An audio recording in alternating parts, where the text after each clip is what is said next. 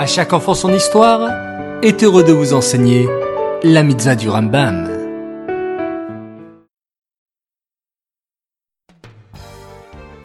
Bonjour les enfants, content de vous retrouver avec notre halakha du Rambam du jour. Écoutez bien. C'est la mitzvah positive numéro 90.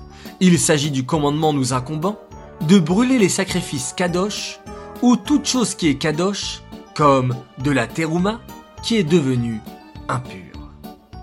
Alors comment faire si notre sacrifice est devenu impur?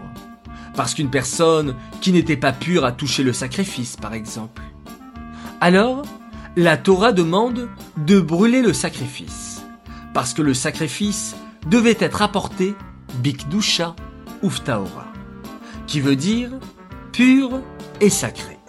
C'est pourquoi le juif qui apportait le sacrifice devait être pur et le Kohen devait l'être aussi, afin que tout soit fait comme Hachem le souhaite.